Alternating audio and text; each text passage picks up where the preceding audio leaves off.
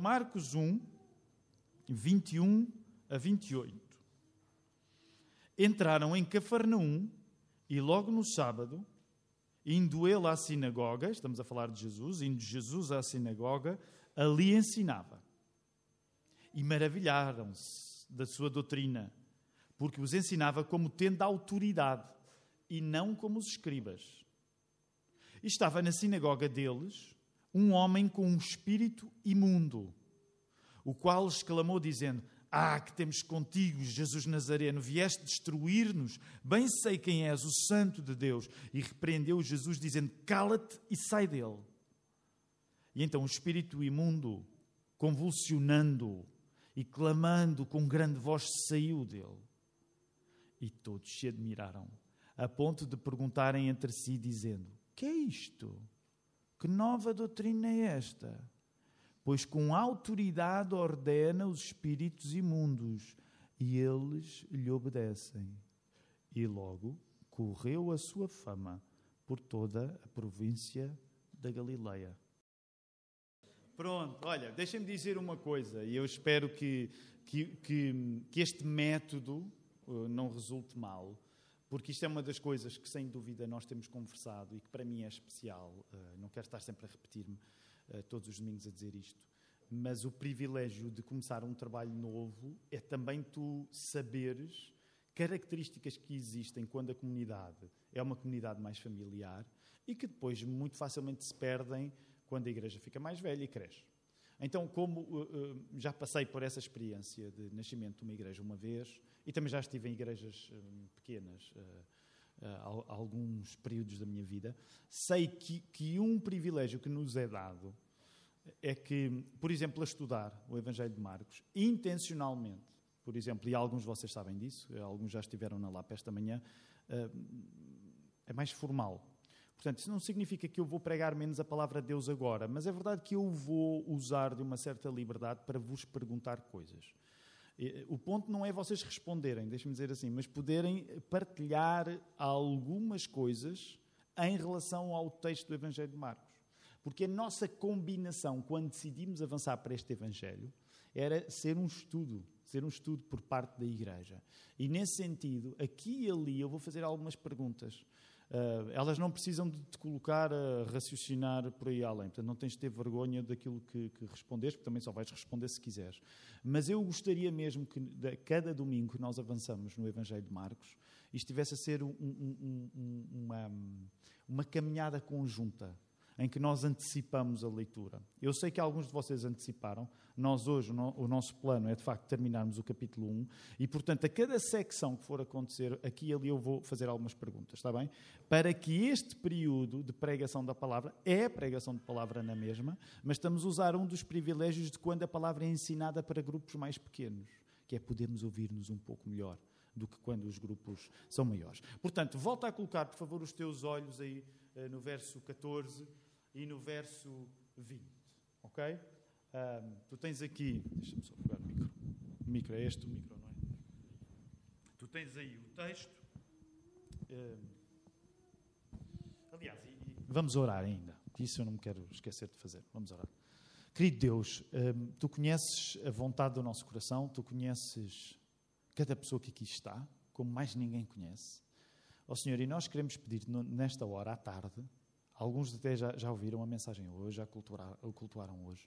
Mas nós acreditamos que este ainda é tempo muito útil para continuarmos a, a cultuar e louvar e ouvir-te. E queremos fazer isto seriamente. Queremos aplicar-nos em ouvir a tua palavra e por isso nós fazemos esta oração para que seja o teu Espírito a guiar este tempo. Alguns de nós já lemos estes textos, podemos estar convictos de que já sabemos quase tudo o que há para saber. Mas a verdade é que sempre que a tua palavra é lida em pessoas que se juntam no teu nome, a tua presença também acontece de um modo especial. E por isso nós pedimos, Senhor, enche-nos da tua presença, para que a tua palavra seja aquilo que de facto esteja a encher o nosso coração e a dar orientação para a nossa vida. Por isso nós não oramos isto novamente nas nossas capacidades, mas no nome do Senhor em quem confiamos, em nome de Jesus. Amém. Muito bem, verso 14 e verso 20. Se tu tiveres de pegar numa coisa que achas estranho, achas estranho que está aí a acontecer, o que é que tu dirias? Ok? E agora, de facto, brevemente, em espírito de paz congregacional, mas podem dizer alguma coisa que vocês achem estranho nesta primeira chegada. Não se esqueçam, começou Marcos, começou a ação, ok? A ação começou. Ação, ação, ação. Alguma coisa que cative a tua imaginação quando lês este texto. Esta cura do endemoninhado. Uma coisa que chama a tua atenção. Nada chama a tua atenção? Diz, Artemisa.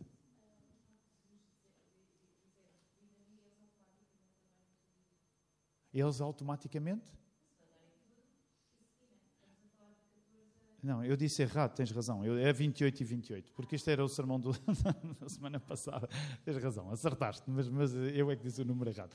Não foi é a seguir, a seguir. Endemoniado na sinagoga. Pronto, o reconhecimento de Jesus. Podemos começar por aí. Uma das coisas que tu encontras no Evangelho de Marcos, repara, entraram em Cafarnaum, verso 21, e logo no sábado, indo ele à sinagoga, ali ensinava. Nós não podemos ir a detalhes, mas uma das coisas que tu te apercebes é que no judaísmo daquele tempo era comum, quando uma pessoa era conhecida, reconhecida numa sinagoga, dar-lhe a oportunidade de apresentar alguma coisa da palavra. Okay? É por isso que Jesus vai passando por lugares diferentes e tem muitas vezes a oportunidade de ele ensinar. Nesse sentido, não é assim tão diferente como, como um culto evangélico dois mil anos depois, apesar de geralmente nós hoje, na nossa rotina de domingo, é verdade que eh, os sermões vêm preparados. Mas tu vês que havia muitas vezes este espaço e que Jesus o vai usar. E uma das coisas que acontece no verso 22 é uma afirmação que, por exemplo, mais tarde, Mateus vai usar esta mesma afirmação de Marcos, aí no verso 22. Porquê? Qual é o espanto? Maravilharam-se da sua doutrina. E não te esqueças, quando estamos a falar de maravilhar, há um aspecto duplo, já mencionei isto aqui. Eh, hoje em dia, quando nós pensamos na palavra maravilhar, pensamos sempre de um modo positivo, mas maravilhar também tinha um aspecto de surpresa eventualmente, pela negativa também. É, é, é sinal que tu estás diante de uma coisa que, que sentes que é maior do que tu. Eh, portanto, a tua reação é uma reação quase de uau, fiquei maravilhado, nem, nem sei bem o que é que havia de achar. E, e, e, e o que é que te aparece aí? Aparece uma oposição. Qual é o contraste que aparece aí? Eles ficam maravilhados do que de Jesus? Força, respondam. Tem verso 22. Ficam maravilhados do que de Jesus? Da sua autoridade. Porquê? Porque eles estão habituados a ouvir pessoas usando a suposta autoridade que têm. Quem é que são estas pessoas que eles estão habituados a ouvir? São os escribas, os fariseus. Portanto, os escribas e os fariseus são a classe eh, de, religiosa mais popular. Popular não é no sentido da popularidade, também popular no sentido do povo. E então, uma coisa que eles acham estranho quando Jesus começa a falar é que eles notam que, ao contrário dos outros, ele os ensina como tendo autoridade. A palavra autoridade é fundamental para nós quando chegamos a esta fase. Um dos sentidos da palavra autoridade é vindo da matéria original. Então, pensa nisto. A autoridade é alguma coisa que vem da matéria original. E isso espanta as pessoas que ouvem Jesus a ensinar. E repara, isto é muito importante porque tu vais ver uma relação que percorre todo, todo o Evangelho de Marcos. Parte substancial do ministério de Jesus é ensino. Ok? Ensino. Então, eles ouvem a doutrina, ouvem o seu ensino e ficam espantados porque ele tem um tipo de autoridade que eles não estão habituados a ouvir. Curiosamente, como Artemisa notou, o que é que acontece? Vem uma reação logo de seguida, que de certa maneira é uma reação ainda mais intensa do que a primeira. Porque a primeira reação é de maravilhamento, sem dúvida, Jesus está a falar com uma autoridade que os escribas não têm, mas na segunda reação o que é que acontece? Há um homem que está possuído de um espírito imundo e imediatamente, sem reservas quaisquer, se manifesta aquele demónio que diz que temos contigo, Jesus Nazareno, vieste destruir-nos bem, sei quem és, és o Santo de Deus. Então, uma das coisas curiosas é que a primeira voz no Evangelho de Marcos que afirma uma compreensão exata de quem Jesus é, é uma voz de um demónio. Então, uma das maneiras, por exemplo, como no livro aparece, que eu usei para afirmar isso, é como se o inferno reconhecesse mais rápido quem Jesus é do que o céu. Porque esse é um dos padrões que tu vais encontrar ao longo do Evangelho de Marcos. As pessoas que seguem Jesus têm muito mais dificuldade em ter um discurso articulado acerca de quem Jesus é. Curiosamente, logo começando aqui por este endemoninhado, há uma afirmação, pelo poder do demónio, de quem Jesus é. Porque estás a ver onde é que isto vai parar. O contraste, o poder das trevas não tem qualquer problema, claro que tem problema, mas já, já vou explicar. O poder das trevas imediatamente declara quem Jesus é. Vieste destruir-nos, bem sei quem és, o Santo de Deus. E agora, sejam sinceros, na maneira como Jesus reage, o que é que vocês acham? Cala-te e sai dele. Esta reação de Jesus está perfeitamente unida ao facto de ele ter aquilo que vimos, que é aquilo que o destaca dos escribas. Portanto, as pessoas ouvem Jesus e notam que ele tem uma autoridade. E é com base nessa mesma autoridade que ele dá ordens àquele demónio para sair. Então vejam, verso 26. Então o espírito imundo, convulsionando e chamando com grande voz, saiu dele. Agora, sabem que para nós é difícil um, colocar-nos nesta circunstância. Ainda no outro dia eu estava num, num almoço, o Felipe também, aliás, alguns de nós estávamos aqui, estava o, o, o Newton também estava, o João também estava, o Rodolfo também estava. E eram alguns pastores e seminaristas e pessoal envolvido no ministério. E sabem, aquelas histórias às vezes acontecem também porque éramos de denominações diferentes. Portanto, havia uns batistas, pentecostais, havia gente de contextos diferentes. E a determinada altura, uh, uh, porque um amigo nosso, o pastor Felipe Premoli, ele tinha passado por Moçambique, ele trouxe histórias de Moçambique uh, intensas, não é? de pregação, histórias intensas, a nível de, de um, reação espiritual. e então determinada altura, coitados, os batistas estavam ali um bocado calados, né? porque geralmente parece que os batistas não se passa nada nas igrejas batistas, e pronto, e eu também tentei contar uma história ou outra e tal, mas os meus encontros, os meus encontros com o demónio eram muito fracos comparados com os do Filipe. Ninguém anda a fazer eh, campeonatos disto. Mas porquê que eu te estou a falar nisto? Coloca-te neste lugar, porque dependendo da tua experiência, tu já podes ter tido algum, já podes ter presenciado assim coisas arrepiantes, não é? Coloca-te no lugar disto. Imagina que isto acontece quando tu estás lá na sinagoga. Uma das coisas que acontece, que tu vês no verso 27, é todos se admiraram a ponto de perguntar entre si, dizendo: Que é isto? Que nova doutrina é esta? Pois com autoridade ordena aos espíritos imundos e eles lhe obedecem. E repara o verso 28. O verso 28 faz já uma ligação com a circunstância que vem a seguir, porque é inevitável. E logo correu a sua fama por toda a província de Galileia. Lembra-te que estas separações nos Evangelhos, na Bíblia, são posteriores, são aí por volta do ano 1000. Portanto, a Bíblia antigamente não se lia assim, lia-se em texto corrido. Portanto, tu não vias o capítulo 1 nem o capítulo 2, era tudo texto. Mas uma das vantagens de nós fazermos estas divisões, mesmo sendo artificiais, no sentido que não, não são originais, é que tu percebes que logo no início do Evangelho de Marcos, eh, com, com, o sublinhar na ação que está em Jesus, a reputação de Jesus, por conta do contraste da autoridade verdadeira dele com a outra autoridade que não era verdadeira dos escribas, faz com que a reputação de Jesus imediatamente comece a crescer. Okay? Portanto, ainda nem sequer acabamos o capítulo 1, mas tu já estás a ver que as coisas já estão a, vamos dizer assim, já há um rastilho que se acendeu.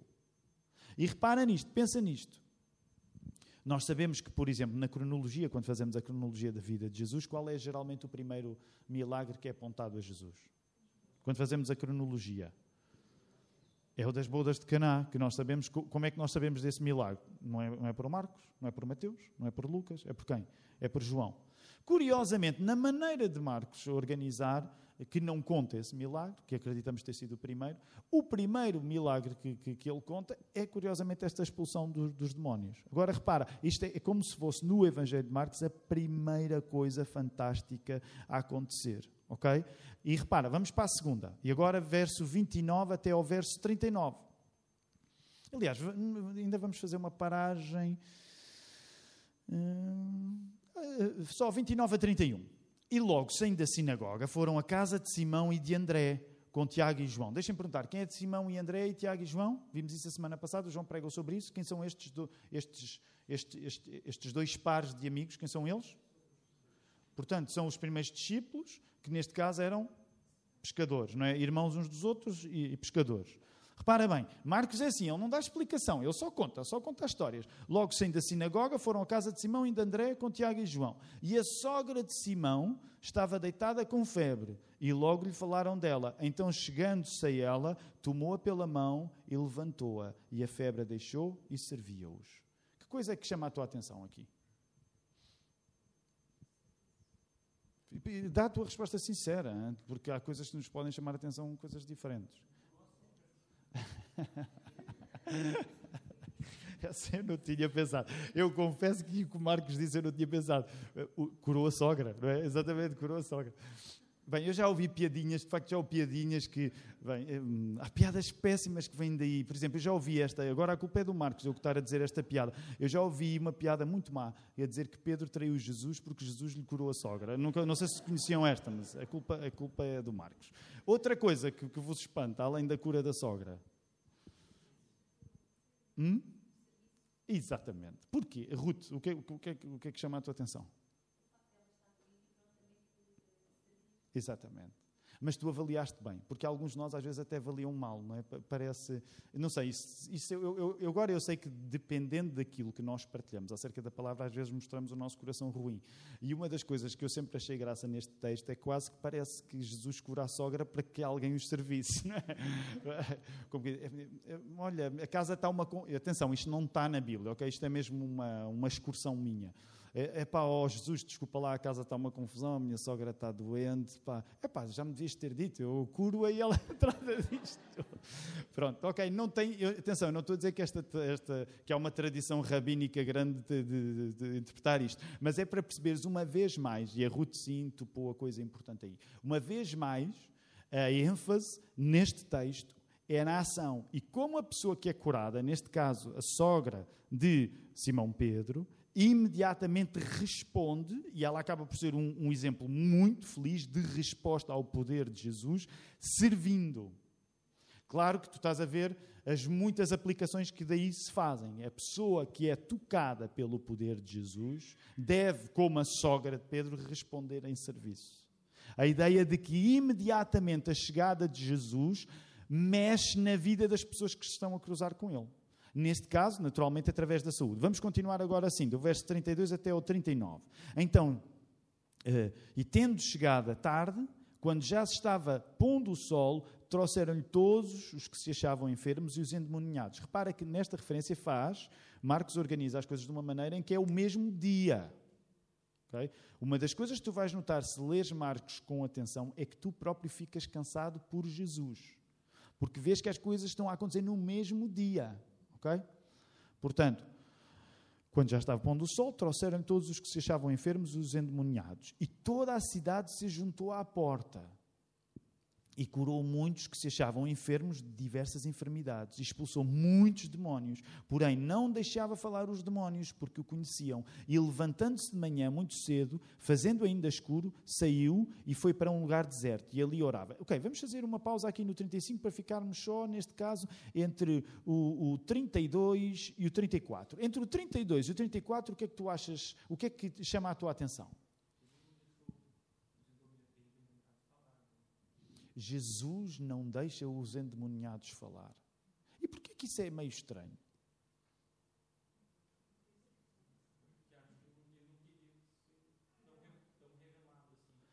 E, e, essa é uma coisa, sejam sinceros, provavelmente não é só o Marcos que sente estranheza em, em relação a isto. Nós muitas vezes, sabem que essa foi uma coisa que, que, mudou comigo quando eu li o Evangelho de Marcos aqui há uns anos lá lá na, na Igreja Batista São Domingos Benfica. Porque, em grande parte, eu tinha eh, crescido a pensar que toda a publicidade é boa. É? Tudo aquilo que der para falar de Jesus, tanto melhor. Até que, pela primeira vez aos 30 anos, estudei o Evangelho e compreendi que, contra a minha intuição de achar o, que interessa é que Jesus seja conhecido, o próprio Jesus, vamos dizer assim, sabota o processo de ser conhecido a partir do efeito imediato daqueles milagres. Pensa nisto. Jesus sabota o processo de ser conhecido a partir do efeito imediato daqueles milagres. Porque parece já o, o texto estar a querer sugerir-nos, e esta sugestão depois vai, vai ser sublinhada à medida que tu lês o Evangelho, Jesus não quer que as pessoas se relacionem com Ele partindo fundamentalmente da informação que recebem. Ok? Jesus não é um publicitário nesse sentido. O produto que ele vende, eu sei que esta expressão não é feliz, mas o produto que Jesus quer vender na vida das pessoas vai além do efeito imediato dos milagres que faz. Por isso mesmo, quando nós quisemos organizar esta série de mensagens em livro, o, o, título foi essa ideia de milagres no coração, porque é uma coisa que se vai repetir. Os milagres que Jesus deseja nas pessoas não são apenas aqueles que curam doenças. E, ele cura, porque ainda agora estás a ver isto acontecer. Ele expulsa demónios. Mas digamos que a ação que Jesus quer, prioritariamente na vida daqueles que o seguem, tem de ir além do efeito imediato do sucesso das curas, do sucesso dos milagres, do sucesso dos prodígios. É como se a Bíblia começasse logo aqui a sugerir que o milagre dos milagres não é necessariamente a expulsão dos demónios e a cura das doenças, apesar de essas coisas serem parte essencial do ministério de Jesus. Percebes? Isto significa que, logo numa época muito precoce do Evangelho de Marcos, Jesus está a fazer esses milagres. Tu não podes retirar esses milagres da carreira de Jesus, mas Jesus quer que as pessoas se relacionem com ele além do efeito público e popular do que ele está a fazer. Por isso, volta aí ao verso 34. Ele cura muitos que se, acham, que se acham enfermos, diversas enfermidades, e expulsa muitos demónios. Porém, e o porém é muito importante aí, essa conjunção adversativa, não deixava falar os demónios porque o conheciam. Okay? Então repara, tu estás no início do Evangelho. E tu já encontras aqui uma coisa meio estranha. Jesus está a fazer coisas boas, mas quer que as coisas boas cheguem às pessoas não de uma maneira qualquer. Vamos continuar. Verso 35, 35 a 39. E levantando-se de manhã muito cedo, fazendo ainda escuro, saiu e foi para um lugar deserto e ali orava. E seguiam-no Simão e os que com ele estavam. E achando, lhe disseram: Todos te buscam. E ele lhes disse: Vamos às aldeias vizinhas, para que eu ali também pregue, porque para isso vim.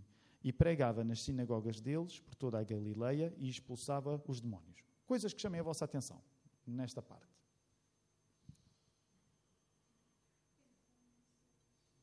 Diz, diz, Giovana, não vi. Uhum. Sabem, este aspecto que a Giovana menciona, de ele ter saído muito cedo, é uma coisa que contribui para que o Evangelho de Marcos também seja a história de alguém que tenta descansar e nunca consegue. Porque tu vês Jesus a praticar as horas mais, eh, como é que se diz, mais cedo, são as horas mais, falta-me o ter, não há um adjetivo para a qualidade de ser cedo. as horas mais cedo possível, porque ele já é como. É, o texto já está a dizer: Jesus já sabe o dia que vai ter.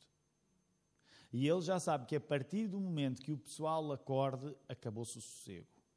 Ok? Acabou-se o sossego. Portanto, uma das coisas que acontece é ele levanta-se de manhã muito cedo, fazendo ainda escuro, sai e vai para um lugar deserto e ali orava.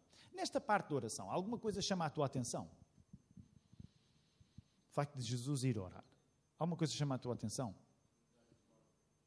Lugar isolado. O lugar isolado está relacionado, sem dúvida, ele precisa de um lugar onde não haja gente, porque se houver gente, ele já não vai ter paz. Pensa nisto. Se houver gente, Jesus já não vai ter paz. Mas ainda no aspecto da oração, alguma coisa chama a tua atenção? A necessidade de Jesus orar. Quem é que sabe explicar a necessidade de Jesus orar? Passaram dois mil anos, ainda ninguém sabe explicar exatamente. Nós acreditamos que Deus é Pai, Filho e Espírito Santo, é uma trindade. Acreditamos que Deus se fez pessoa, o Verbo se fez carne em Jesus. Portanto, acreditamos numa coisa que também ninguém sabe explicar, que é em Jesus ele é inteiramente Deus, ele é inteiramente homem. Portanto, são coisas que desafiam a nossa capacidade intelectual. E por causa disso, quando ele encarnou, quando ele esteve cá, essa é a história que estamos a ler no Evangelho de Marcos, ele busca o Pai em oração. E, portanto, é uma coisa que, reparem, nós não temos muito discurso para caracterizar isto.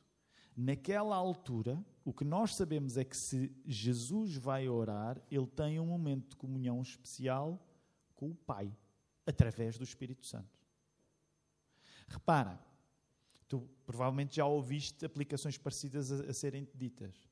Se Jesus, que é Deus, é tão disciplinado para o tempo que passa com o Pai, nós, mais disciplinados ainda, deveríamos ser. Eu sei que é uma comparação tonta, mas quase nos dá vontade de dizer: imagina, és um dos discípulos, Jesus acorda cedo, tu acordas assim ao lado dele, oh, Jesus, onde é que tu vais? Eu vou orar. Uh, é claro que eles na altura ainda não perceberam bem a questão da divindade de Jesus, é certo, mas vamos. Mas vais orar para quê? Tu és Deus, não precisas de orar. Eu é que, preciso, eu é que devia estar a levantar-me no teu lugar. Eu sei que é uma comparação tosca, mas percebes? Há um aspecto aqui que eu quero sublinhar que muitas vezes nos escapa, que é o aspecto do próprio prazer que Jesus tinha na comunhão com o Pai. A maior parte das vezes, quando nós pensamos, por exemplo, num tempo devocional de manhã, muitas vezes nós somos levados ao tempo devocional quase por obrigação. Crente! Quanto tempo leste a Bíblia esta semana? É? E se eu, se eu, entrar neste registro, crente, quanto tempo é que tu leste a Bíblia esta semana? Uma parte daqui de nós, da congregação, vai ser, Ia, pá, de facto eu li pouco e estou a merecer, não é? Estou a merecer apanhar, porque o pastor está ali a tocar num assunto que, que, e tu então para a semana vais tentar ser um pouco melhor, mas em grande parte aquilo que te pode motivar a seres melhor com a tua leitura bíblica ou com o teu tempo devocional é a culpa. Mas nós esquecemos do prazer. Sabem que há um autor, hum, eu, já o citei noutras ocasiões, provavelmente por causa desta frase, o Chesterton, o G.K. Chesterton, tem um livro obrigatório, esse é mesmo obrigatório. Como o pastor Jonas Madureira diz, você não pode passar desta vida para a outra sem ler. Que é o Ortodoxia. Muito bom, Ortodoxia. E, e, e o Chesterton acaba o Ortodoxia a dizer: atenção, isto é uma extrapolação, não é nada que a Bíblia diga, é uma extrapolação do próprio Chesterton. Mas ele diz que uma coisa curiosa que tu não encontras na Bíblia é Jesus a rir. Uh, Tu não tens a Bíblia a descrever, ei, Jesus estava feliz. Nunca, nunca vais encontrar nada propriamente assim. Então o Chesterton dizia que essa alegria era aquilo que Jesus escondia precisamente quando ia ter com o Pai. É uma tese que ele tem, não, não, não precisas de tomá-la como se fosse bíblica. Mas uma coisa interessante, quando o Chesterton dizia isso, era de facto nós compreendermos o momento em que Deus Filho se aproxima do Pai em oração como um momento de alegria não apenas cumprimento da sua cota religiosa de oração, mas um momento de alegria. Então vamos para o final do, do capítulo 1. Temos agora um, um, Aliás, antes do final, eh, quem é, que, quem é que lhe bate à porta? Não é bate à porta porque ele estava, estava ao ar livre, mas quem é, que, quem é que o encontra? Já tens aqui um sinal de como, de como é que a vida de Jesus vai, vai, vai funcionar. Quem é que o encontra? É sempre Simão, é sempre Pedro. Ok? É, é, a iniciativa vem sempre deste homem. As boas, as más, todas. A iniciativa vem deste homem. E é este homem. E, o que, e repara, repara, a maneira como Pedro é. Porque Pedro é, o, que é, o que é que Pedro está sempre a pensar? Pedro, Pedro está sempre a pensar no próximo passo. Ele está, está, sempre a ver, nesse sentido, ele é um visionário. Ele está sempre a ver a, a seguir, não é? E, portanto, é este homem que, no verso 37, diz assim: Todos te buscam. Como é que tu interpretas essa frase? Todos te buscam. É, é, quase que é uma irrepreensão. Que é, Jesus, o que é que tu estás a fazer? Está toda a gente à tua espera. Já uma vez passaste uma circunstância que alguém chega ao pé de ti, onde é que tu estás? Está toda a gente à tua espera. Curiosamente, eu acho que aqui Jesus se guardou, não é? Obviamente, não sabemos. Guardou-se porque não corrigiu Pedro, não havia nada para corrigir, e ele até diz uma coisa: ah, vamos às aldeias vizinhas, para que ali eu também pregue, porque para isso vim. E uma vez mais eu quero sublinhar aí a expressão, a tradução pregue, porque está ligado com o ensino. A nossa tendência, infelizmente, quando pensamos em Jesus, é valorizar mais os milagres e valorizar menos o ensino. É, concordam ou não concordam? De certa maneira, não é porque o milagre parece espantoso e o ensino parece aquela parte teórica, ah, Jesus tem de dar umas noções básicas para, para depois fazer os grandes sinais. Olha, essa dicotomia não existe. Ok? Na palavra de Deus, essa dicotomia não existe o ensino tem tanto valor como os milagres. E nesse sentido, até depois vamos ver lá mais à frente, no capítulo 2, não é para hoje, se Deus quiser para a semana, que até vais entender que os milagres são mais subsidiários que o ensino. Porque os milagres servirão como sinais. Ao passo que o ensino é a apresentação do reino de Deus, percebes? Mas uma coisa que eu gostaria que tu pudesses contemplar, agora que estamos a estudar o Evangelho de Marcos, tu não tomes, por favor, o ensino como uma coisa secundária, teórica ou chata. Porque é para isso, como Jesus diz aqui, é para isso que ele veio. Ele veio para pregar. Claro que veio para fazer sinais, claro que veio fazer, veio fazer muita coisa fantástica, mas ele veio para ensinar. E então, sim, verso 39, e pregava nas sinagogas deles, por toda a Galileia expulsava os demónios. Repara, só aqui nós já tivemos pelo menos três referências à expulsão de demónios. Já virou rotina. Nós, que eventualmente não temos uma experiência tão virada para este tipo de, de acontecimentos, Eu gostava de que tu pudesses colorir a imagem que constróis acerca de Jesus e do seu dia a dia. Porque se tu já tiveste alguma experiência de uma manifestação demoníaca, não é propriamente uma coisa que tu queiras ter on a regular basis, ok? E tu vês aqui, já assim dito preto no branco, que isto vai ser a vida de Jesus. Portanto, quando estás a ler o Evangelho, tu pensa no que isto quer dizer. A vida de Jesus é ele ter um relacionamento constante com as necessidades espirituais das pessoas, com doenças e com endemoninhados, com o poder das trevas reais.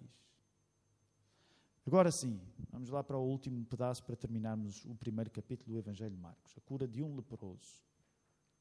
Aproximou-se dele um leproso que, rogando-lhe e pondo-se de joelhos diante dele, dizia: Se quiseres, bem podes limpar-me. E Jesus, movido de grande compaixão, estendeu a mão e tocou e disse-lhe: Quero ser limpo. E tendo ele dito isto, logo a lepra desapareceu e ficou limpo. E advertindo-o severamente, logo o despediu. E disse-lhe: Olha, não digas nada a ninguém. Porém, vai, mostra-te ao sacerdote e oferece pela tua purificação o que Moisés determinou, para lhes servir de testemunho. Mas, tendo ele saído, começou a pregoar muitas coisas e a divulgar o que acontecera. De sorte que Jesus já não podia entrar publicamente na cidade, mas conservava-se fora, em lugares desertos, e de todas as partes iam ter com ele. Eu gosto muito deste milagre. Este milagre, quando eu estudei, mexeu muito comigo. Este e logo que vem em seguida, que fica para a semana, se Deus quiser. Uh, mas este milagre mexeu muito comigo, porque eu, quando estudei, hum, fiquei admirado. O que é que tu achas interessante, assim, fora do comum neste milagre? Força, porque eu acho que há aqui muito material, honestamente. O que é que tu achas interessante neste milagre? Aí, começando pelo início.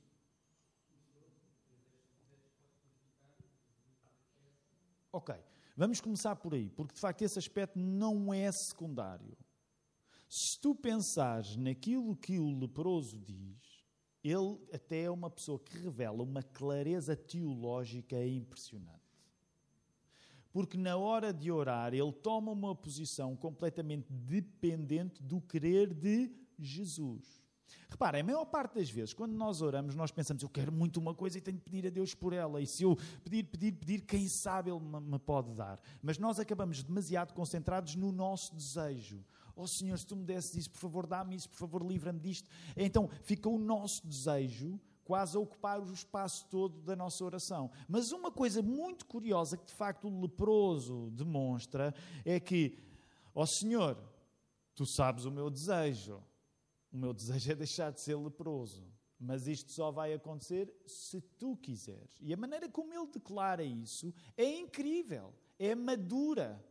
Porque tu vais encontrar outras pessoas no Evangelho de Marcos a pedir coisas a Jesus que não revelam a maturidade deste leproso. Senhor, se tu quiseres. O que também significa que o leproso até acaba por ser um professor para nós no que diz respeito à oração, ao pedido a Deus.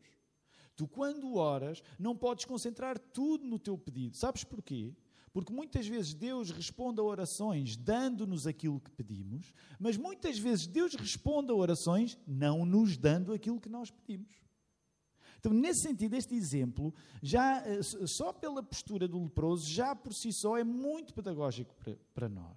Porque aquele homem percebe que tudo depende do querer de Deus e ele expõe-se ao querer de Jesus. E a mim, por exemplo, que tendo a ficar muito focado nas coisas que desejo, tenho de me lembrar que, espera aí, quando Deus não responde uma oração como eu gostava que Ele respondesse, provavelmente eu estou a aprender alguma coisa acerca dele também. Porque tu não aprendes só acerca de Deus quando Jesus te dá aquilo que tu lhe pediste. Tu também aprendes acerca de Deus quando Jesus não dá aquilo que, tu pediste. E nesse sentido começa tudo perfeitamente. Este encontro nós dizemos, pá, com um homem a dizer uma coisa tão inteligente, isto de certeza que vai, isto de certeza que vai, vai correr bem. E olha aí, e continua a correr bem no verso 41, porque diz: Jesus, movido de grande compaixão, estendeu a mão e tocou e disse-lhe: Quero, eu quero. Jesus diz: Eu quero. O que tu queres, eu quero.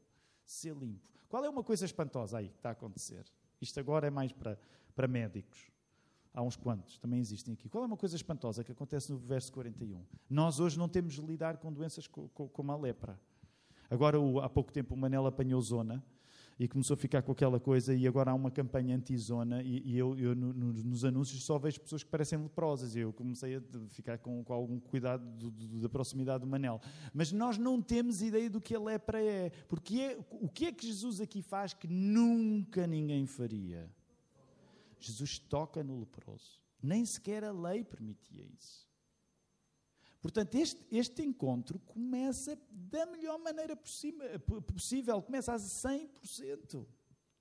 Porque aquele homem precisa daquele milagre, mas não pede o milagre de uma maneira qualquer, ele pede o milagre da maneira certa.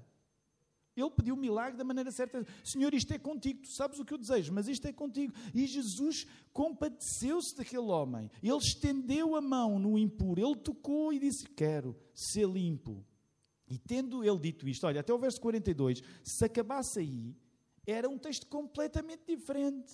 Logo a lepra desapareceu e ficou limpo. Acabava aqui, pronto. Tirávamos os outros versos e ficava perfeito. Acontece que este milagre não acaba aí. E o que vai acontecer depois, para mim, eu não estava à espera quando aprendi isto, mas para mim foi incrível. Repara aí, verso 43. Advertindo severamente, logo o despediu. Alguma coisa que chama a tua atenção nesta advertência de Jesus, é, se tu reparares, ela já não é nova. Portanto, ele já disse a mesma. Já, já pensaste isso? A quem é que Jesus disse uma coisa parecida? Ao endemoninhado. E a gente diz, pá, endemoninhado, mas agora é um, é um leproso, um ex-leproso que acabou de ser curado, mas Jesus diz o mesmo tipo de coisa. É, e, nós, e sabes quando tu vais ao grego, e nós temos alguns estudantes de grego, o termo que é usado para a advertência severa podia ser usado para o bafo dos cavalos. Portanto, eu, tenho algum receio de fazer esse, mas é aquele. Estão a ver? Acho eu, presumo eu que, que. Portanto, quando Jesus adverte severamente, não é uma coisa qualquer. A expressão que é usada no grego original é uma expressão mesmo de. Nós ficamos, mas porquê é que Jesus acabou de fazer um milagre. Então, que coisa boa era que a notícia se espalhasse, deixa o homem ir testemunhar, deixa o homem ser missionário. Então, tu fizeste uma coisa espantosa, Jesus, deixa o homem ir. Por exemplo, né? imaginem o lugar dos, dos, dos discípulos. Os discípulos devem estar sempre a pensar: mas, mas que homem é este que eu decidi seguir? Porque, sei lá, o que eu pensaria se fosse um discípulo, é pá, oh, Jesus, deixa-o ir, então fizeste uma coisa tão maravilhosa, ele é leproso, agora é um ex-leproso, deixa-o ir. Mas Jesus adverte-o severamente. E por isso é que eu tentei ler o verso 44 com uma intuação próxima daquilo que o texto nos quer ensinar, que é, olha, não, eu não sei como é que se lê isto. Tu, tu não me digas nada a ninguém. Eu, eu, obviamente, Jesus não se irava pecaminosamente, eu só, eu só se irava da maneira santa. Mas é, é mesmo um aviso, ok? Tu não digas nada a ninguém. Porém, vai, mostra-te ao sacerdote, oferece a tua purificação que Moisés determinou para lhe servir de testemunho. Portanto, Jesus quer que ele cumpra a lei, as recomendações todas, mas ele não pode passar palavra acerca do milagre. Uma vez mais, voltamos atrás. Jesus não quer que as pessoas se relacionem com ele diretamente a partir do efeito explosivo das coisas fantásticas que faz. O milagre que Jesus está à procura é um milagre que vai além da cura física. E agora repara o que é que vai acontecer, o último verso. Porque isto é, é um twist completo. É, é, é, de repente acontece tudo ao contrário. Mas tendo ele saído, começou a apregoar muitas coisas e a divulgar o que acontecera. De sorte que Jesus já não podia entrar publicamente na cidade, mas conservava-se de fora, em lugares desertos, e todas as partes iam ter com ele. Repara nisto. A desobediência do leproso teve efeitos negativos na vida de Jesus porque ele já não conseguia estar a cumprir o plano como tinha planeado. E tu podes dizer, mas Jesus é Deus. É assim que o Evangelho te conta a história. Portanto, o próprio Jesus, sendo Deus, sendo homem, ele prova de efeitos negativos pelo facto de pessoas não obedecerem àquilo que ele diz. Repara bem, isto é interessante. Porque significa que o, o primeiro capítulo de Marcos termina com um homem que, tendo recebido o milagre no corpo, se torna um exemplo de desobediência. Este homem está no Evangelho não é para ser celebrado. Ele está no Evangelho, neste sentido, para ser censurado. Ele fez a coisa errada. Repara, este homem mostrou-se disponível para que Jesus viesse até ele e o curasse. Mas ele não se mostrou disponível para que ele fosse ao encontro da expectativa de Jesus. Se tu quiseres, podemos falar numa espécie, há uma dissonância cognitiva aqui a acontecer. Porque ele tem uma expectativa de receber um milagre, mas ele não vai aonde o Deus dos milagres queria que ele fosse. Portanto, pensa nisto, e quero com isto começar a terminar na maneira como tu olhas para Jesus. Quando Jesus encarnou e esteve nesta terra, nesta terra não foi Algés, mas neste mundo, quando Jesus aqui esteve, ele melhorou a vida de pessoas que, como este homem, passaram de leprosos a ex-leprosos. Mas não foi o facto de ele ter feito um milagre físico na vida deste homem que significou que este homem seguiu as palavras de Jesus. Portanto, tu podes ser tocado por Jesus e seres beneficiado pela graça de Deus e ainda assim mostrar-te rebelde em relação à vontade dele. Se nós formos sinceros, temos de reconhecer que isto muitas vezes acontece na nossa vida. Tu podes provar da maravilha que Jesus tem para ti e ainda assim não obedeceres à maravilha maior que não é um milagre no teu corpo. Percebes? Que é um milagre no teu coração.